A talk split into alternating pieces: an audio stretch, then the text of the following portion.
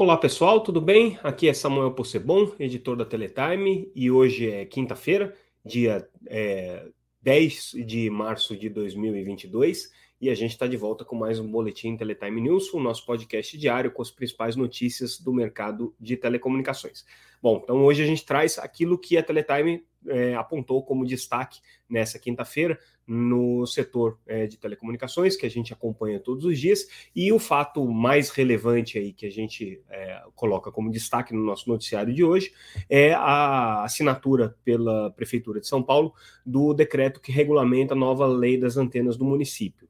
Por que, que isso daí é relevante? É, a lei das antenas de São Paulo foi aprovada no ano passado, é uma lei bastante inovadora, e esse decreto agora ele traz é, uma série de é, especificidades aí do, do, do, da operacionalização do funcionamento da lei de antenas. Né? Essa lei de antenas de São Paulo é considerada uma lei bastante moderna, bastante atualizada e que vai permitir o desenvolvimento é, dos serviços móveis na cidade, principalmente do serviço de 5G. Foi uma lei muito defendida pelo setor de telecomunicações, tanto as operadoras quanto as empresas de infraestrutura, como as empresas que constroem torres, todas elas atuaram aí de uma maneira bastante é, é, intensiva para conseguir fazer com que a legislação fosse aprovada e agora regulamentada.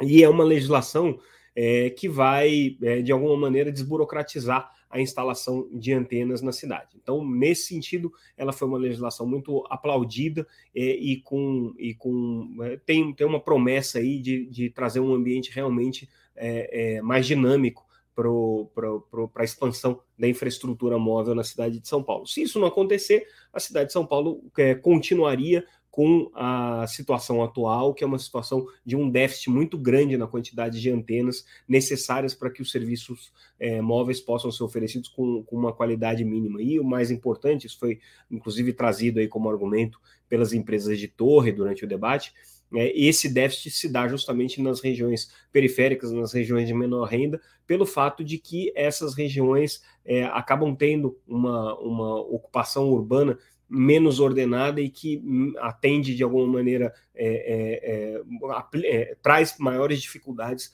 para que as operadoras possam atender a legislação é, para instalação de antenas. Então, é, bom, essa, essa regulamentação procura resolver isso. Justamente um dos pontos que a regulamentação traz e que é interessante é, é a, a, a, obrigatoriedade de que, para que as operadoras tenham é, o licenciamento das antenas nas regiões nobres, elas também atendam é, o, com, com atendimento é, de, de 4G ou de 5G os bairros periféricos da cidade. Então, essa foi uma imposição trazida pela legislação e que acabou sendo objeto, inclusive, de um acordo, de um, de um compromisso das operadoras de telecomunicações. Então, no atendimento das áreas mais nobres, é, isso vai trazer também como obrigação o atendimento de áreas periféricas com antenas também. É, o prazo para o licenciamento de, de, antenas passa a ser de 60 dias, e a partir daí, se não houver instalação, é considerado um silêncio positivo, ou uma espécie de um decurso de prazo, então as operadoras já podem começar a colocar as antenas. É, no caso de antenas é, que são consideradas mini herbes, né, ou herbes móveis, que são antenas mais simples, né, que podem ser instaladas em, em, em qualquer lugar, não há necessidade do pedido de, de, licenciamento. Isso aí inclui, inclusive, os postes multifuncionais, que são postes como se fossem postes de energia, né, mas que tem ali dentro deles toda a estrutura já para oferecer o serviço móvel é, e com a própria antena. Então, esses postes funcionais vão poder ser instalados, inclusive, sem licenciamento. É, como eu já disse, tem a obrigação de atendimento aí a, a regiões mais carentes, né? É, existem alguma, alguma, algumas possibilidades também de instalação de herbes é, em imóveis irregulares, caso sejam asseguradas as condições de segurança. Não, então isso é um problema principalmente para favelas e para comunidades de baixa renda em que você não tem a regularização dos imóveis, então pode ser colocada uma antena, desde que existe ali uma previsão né, de que a antena está colocada de uma maneira segura. Instalação também em imóveis tombados é uma, é uma possibilidade prevista pela regulamentação. É, tem alguns limites aí de, de emissão de radiação, mas nada preocupante. É, e as herbes que hoje estão ilegais vão ter que ser regularizadas aí no período de seis meses. Então, essa, esses são os principais pontos da regulamentação de antenas de São Paulo, o, o que acabou sendo muito aplaudido tanto pelas é, operadoras de telecomunicações como pelas empresas de energia. Então, enfim, é uma boa notícia para o setor de telecomunicações. Uh, Aí, outro assunto que a gente aborda no noticiário de hoje é um recurso que tinha sido feito pelas operadoras é, de telecomunicações contra a regulamentação é, de, segurança ciber, de, segurança cibernética que a Anatel impôs. Né? E aí, o que está em jogo nessa, nessa discussão? Né? A Anatel trabalha há muitos anos né, já com um conceito é, de, de assimetria regulatória. Então, é, determinados é, operadores, determinados perfis de empresas que operam o serviço de telecomunicações não precisam cumprir determinadas regras, é, porque a Anatel considera que isso é importante para poder fomentar a competição. É, então, pequenos provedores pequenos provedores de internet, de banda larga, é, tem uma série de dispensas de obrigações em relação aos grandes provedores, como TIM, Oi, Claro, Vivo, enfim, né, as grandes empresas aí de telecomunicações. Só que no caso de segurança cibernética, o que está se questionando é se essas assimetrias regulatórias se aplicam ou não se aplicam também. Né, o que as empresas entendem, é, as grandes empresas entendem, é que precisa se colocar obrigações de segurança cibernética também para os pequenos operadores, porque somando todos eles, ele já tem mais de 40% do mercado de banda larga e um ataque cibernético pode acontecer em qualquer um deles e aí desencadear um problema sistêmico. Né? A Anatel está discutindo isso, existe a previsão justamente de incluir essas obrigações para pequenos provedores, existe um debate dentro da agência sobre qual que vai ser a extensão dessa ampliação de obrigações para pequenos provedores, e por isso a Anatel é, recusou o pedido é, das grandes operadoras, de, de, o recurso que foi feito contra a regulamentação para que se incluísse os pequenos provedores, mas já alertou que esse é um assunto que está em debate aí, que está em, em, discussão e que certamente é, o, o, o, Conselho da Anatel vai endereçar no momento oportuno quando terminar essa consulta pública, que agora, no período de março, é, ela se encerra e aí você vai ter a revisão dessa regulamentação, com base inclusive no trabalho que foi feito pelo GT de Cibersegurança da Anatel. É, mudando de assunto, a gente traz a notícia sobre é, a paralisação do projeto da Enel para compartilhamento de postos. A gente falou muito sobre isso nos últimos podcasts, no nosso noticiário. É aquele projeto que estava sendo tocado pela, pela Enel, é, é, a, a, empresa de energia, com a sua subsidiária, é, o Finet né? Então, era um projeto piloto para reordenamento dos postes. A polêmica toda se deu porque a Alfinet era uma empresa ligada à Enel e estava impondo às empresas de telecomunicações condições consideradas ali abusivas é, para que é, ela pudesse é, fazer esse reordenamento dos postes e, e, resolver o problema da infraestrutura. É, ontem a Enel, inclusive a Ufinet, é, anunciou a saída do projeto, mas hoje saiu uma decisão da Justiça é um pedido que foi feito pela Telcomp, que é a associação que representa as operadoras competitivas, e a Justiça mandou a, a, a, a é, a ANEEL, que é a agência que regula o setor elétrico e o setor de postos, suspender a portaria que permitia justamente é, que, a, que as empresas de energia fizessem esse tipo de, de atividade de reordenamento. Então, é, essa, essa imposição aí da, da justiça veio em linha com aquilo que os, tele, os operadores de telecomunicações já estavam demandando e reforça a tese de que os é, as empresas que vão fazer esse ordenamento dos postes, resolver o problema da fiação dos postes é, e, e, e, arrumar a bagunça que hoje se encontra em infraestrutura, não sejam ligadas à empresa concessionária de energia, que é o caso do que aconteceu aqui com a Alfinet e com a, com a Enel. É, não confundir com a ANEL, que a ANEL é a agência e a Enel é a, é a, empresa concessionária de energia. Então, essa decisão aqui da Telcomp é importante, só reforça essa tese que as operadoras de telecomunicações já têm aí há algum tempo. É, a nossa próxima notícia é com relação a recursos de numeração para os serviços de banda larga, para os serviços de SCM, como eles são tecnicamente conhecidos. É, a, esse é um, é um assunto antiquíssimo, tá? é tão, tão, tão, tão antigo quanto postes. Na verdade, são regulamentos até mais ou menos da mesma época. Quando o serviço de comunicação multimídia foi criado, no começo dos anos 2000, é, criando assim a figura do serviço de telecomunicações de banda larga, vamos dizer assim, que até então não existia essa figura, é, Uh, imediatamente as empresas que prestam serviço de banda larga falaram assim: nós queremos ter recursos de numeração. Que significa o quê? Significa que você prestando um serviço de banda larga, você pode oferecer um serviço de voz com número e o seu usuário vai poder se conectar à rede é, de, de, de telefonia fixa através desse número. É, por que, que, isso é importante? Porque os serviços de banda larga eles é, são diferentes do serviço de telefonia fixa. Eles utilizam é, uma infraestrutura diferente, né? Então seria uma forma de você ampliar a competição no serviço de telefonia fixa e também é, valorizar, trazer um, um, valor adicionado aos serviços de banda larga. Por isso que há muito tempo eles pedem isso. É, reparem que, por exemplo, serviços como o WhatsApp utilizam números, só que ele está utilizando o próprio número do celular é, do usuário, né? Que é, na verdade, um número que está atrelado ao serviço móvel pessoal, que é o serviço de telefonia. Né? É, no caso da banda larga, né, não é possível você fazer é, esse recurso de numeração é, identificado é, pela própria operadora de banda larga. Você precisa passar pelo, pela numeração de uma operadora de telecomunicações. O que eles pediam era esse, esse recurso de numeração.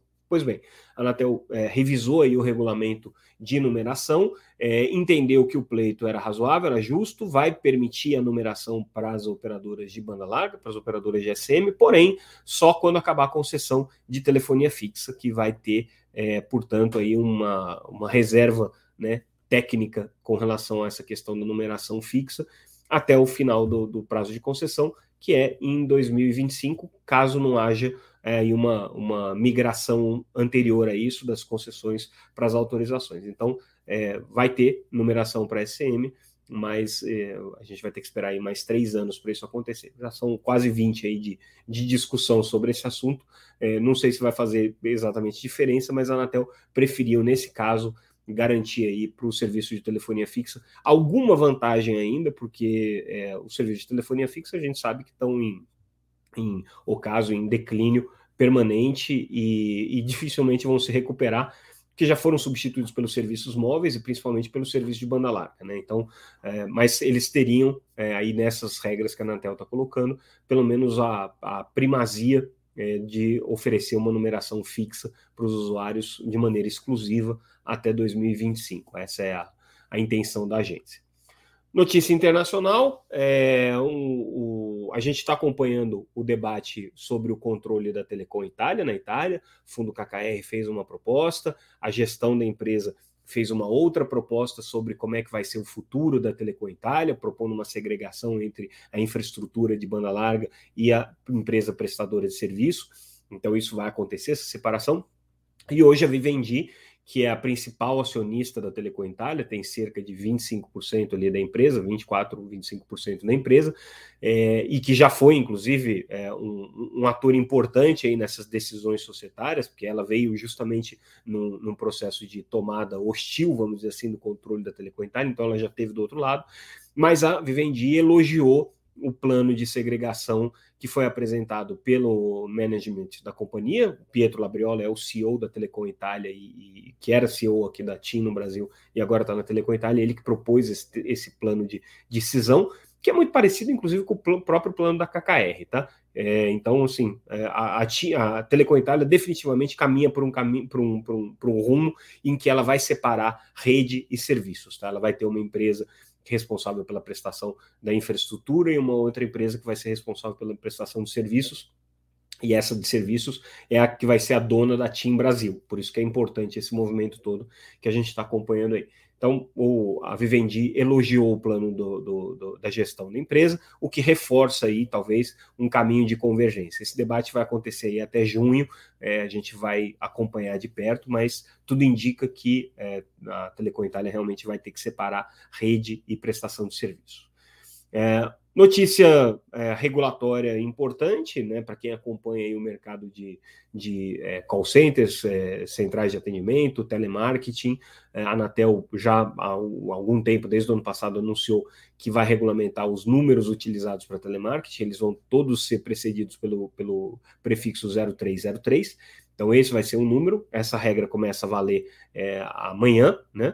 É, e a Anatel está com grandes expectativas aí de que o mercado é, se, se, resolva, pelo menos do ponto de vista das chamadas é, é, inoportunas ou indesejadas ali pelo assinante. O que essa regra faz basicamente é o seguinte: toda empresa que faz é, telemarketing vai ter, independente da quantidade de linhas que eles tenham para fazer as chamadas, eles vão sempre responder pelo mesmo número que vai ter o prefixo 0303. E aí, se o consumidor quiser bloquear, ele bloqueia, uma vez que ele bloqueia, ele vai bloquear todas, todas as chamadas daquela empresa lá. As operadoras de telecomunicações não estão muito felizes com isso, porque elas usam muito o telemarketing para fazer a comunicação, entendem que isso pode tirar também é, um canal de comunicação importante que ela tem com os usuários, mas realmente a Anatel está preocupada é, com essa questão das reclamações que as pessoas fazem com relação ao excessivo número de chamadas é, indesejadas. Né? Não, é, lembrando que são vários os setores que fazem telemarketing e que são irritantes, não são só as operadoras de telecomunicações. Todos eles vão ser é, sujeitos a essa regra regra do prefixo 0303, que vai começar a valer a partir de agora.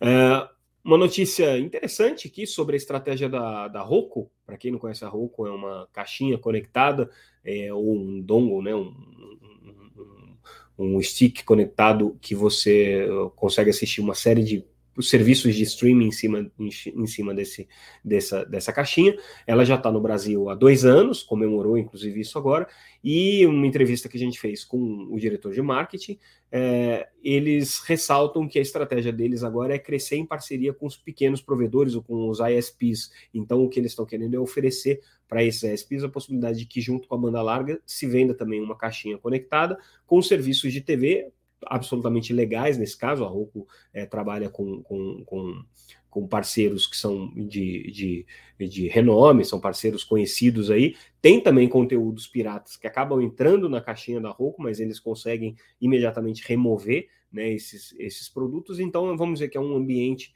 de IPTV é, limpo e garantido. Né? Tem parcerias aí com os principais provedores de, de serviços de banda larga, como Netflix, HBO, DirecTV Go, enfim, todos esses aí estão ali dentro do Roku. O que eles estão procurando agora é justamente ampliar as parcerias juntamente com os provedores de acesso.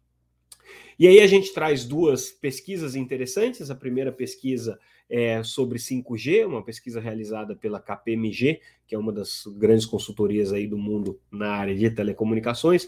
Fizeram uma, uma pesquisa ouvindo é, diretores executivos de diversas empresas no mundo, né, e o que eles colocaram é que, que é, perdão, é, diversas empresas no Brasil, e o que eles colocaram é que uh, um, um, percentual grande já dessas empresas, 56% é, de empresas hum, que envolvem de alguma maneira, estão envolvidas diretamente com a questão é, de, de, processos de transformação digital e, e de é, desenvolvimento tecnológico, essas empresas, 56% delas já têm a perspectiva de utilizar serviços de 5G no futuro.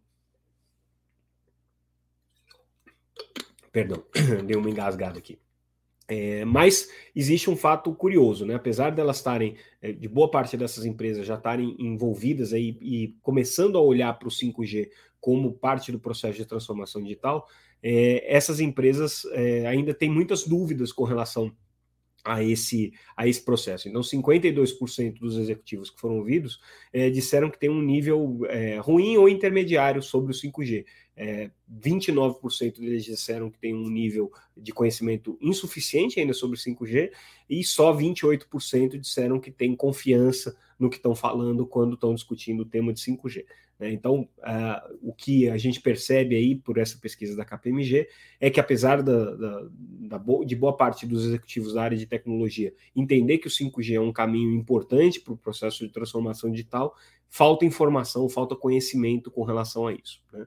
É, bom, mais de quase um terço dessas empresas ainda não tem um cronograma muito claro, então assim, tem uma ideia de que o 5G vai ser importante, mas não sabe exatamente quando é que, quando é que isso vai acontecer.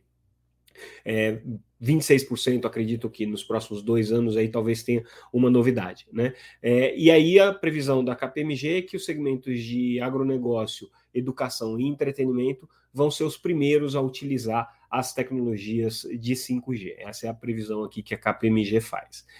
E aí, agora, a nossa última notícia do dia é também uma pesquisa que foi feita com a empresa de segurança de redes F5, é, e o que essa pesquisa aponta, essa, essa sim é uma pesquisa global, é que uh, já 88% das empresas de telecomunicações que foram ouvidas, foram ouvidas aí é, é, cerca de 70 empresas é, no mundo, né, de grandes operadoras de telecomunicações, 88% dessas empresas já começaram a passar por um processo de digitalização é, implementação de soluções de edge computing, que são soluções em que você começa a colocar os elementos digitais, os elementos virtuais da sua rede mais próximo da rede de acesso final é, para permitir é, serviços mais rápidos, com menores latências e tudo mais. Então, esse, nesse processo de transformação digital que o edge computing é importante, 80% das empresas já estão caminhando aí nesse sentido.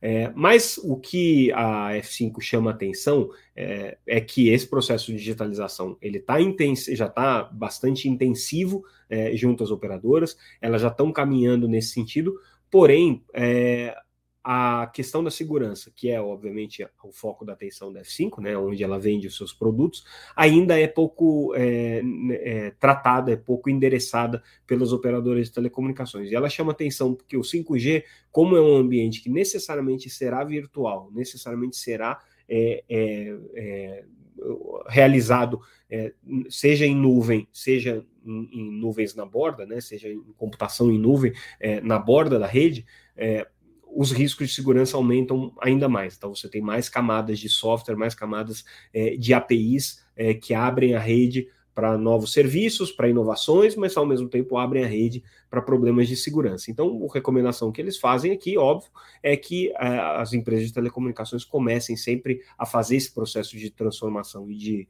é, digitalização, levando em consideração é, a criação desse ambiente seguro para que, à medida que os, os elementos aí que vão ser agregados com 5G, de novos serviços, de serviços inovadores, eles sejam agregados já em condições é, mais seguras e que, de alguma maneira, isso não, não represente é, um risco é, para as empresas de telecomunicações e para os usuários. Bom, pessoal, esses foram os nossos destaques do noticiário de hoje. Já excedemos aqui os nossos 20 minutos psicológicos para a gente é, tentar trazer as principais notícias do dia. Amanhã, como sempre, é sexta-feira. A gente espera que vocês tenham coisas mais interessantes para fazer do que ficar ouvindo é, o editor da Teletime é, falar e analisar as principais notícias do mercado de telecomunicações. Se houver alguma coisa importante, a gente faz o podcast. Se não houver alguma coisa importante, a gente deixa segunda-feira, a gente destaca aqui os principais elementos da sexta. Então, ficamos por aqui. Eu, mais uma vez, agradeço a audiência de todos vocês. Sigam a gente também nas redes sociais, sempre como arroba News. Se vocês estão é, assistindo esse podcast, estão ouvindo esse podcast ou assistindo o videocast no YouTube, por favor, divulguem. A audiência de vocês é sempre importante, o boca a boca também é muito importante para esse trabalho que a gente faz. É um jeito de poder analisar um pouco mais o mercado de telecomunicações e trazer um pouco mais de detalhes sobre aquilo que a gente acompanha no nosso dia a dia.